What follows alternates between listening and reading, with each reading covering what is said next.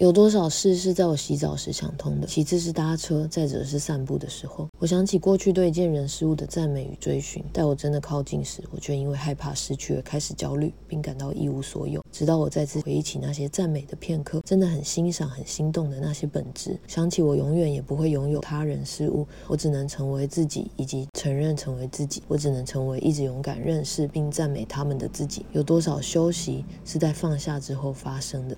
有多少接收是在放下之后打开的？又有多少理解是在那之后看懂的？住在盆地的人学会了登山，侯孝贤爬上了芒果树，在不同的时间与空间重新和自己对话。灵魂写的月相能量卡说：智慧是知道自己一无所有，爱是知道自己拥有一切。在生命体验刮起的沙尘暴中，不闪不躲，任由沙尘洗脸，只是仔细耐心地摸索自己的心思方向，不再因为追高预期奖赏的脑内飞或过度渴望多巴胺而超支驱动，便很少会再感到一无所有。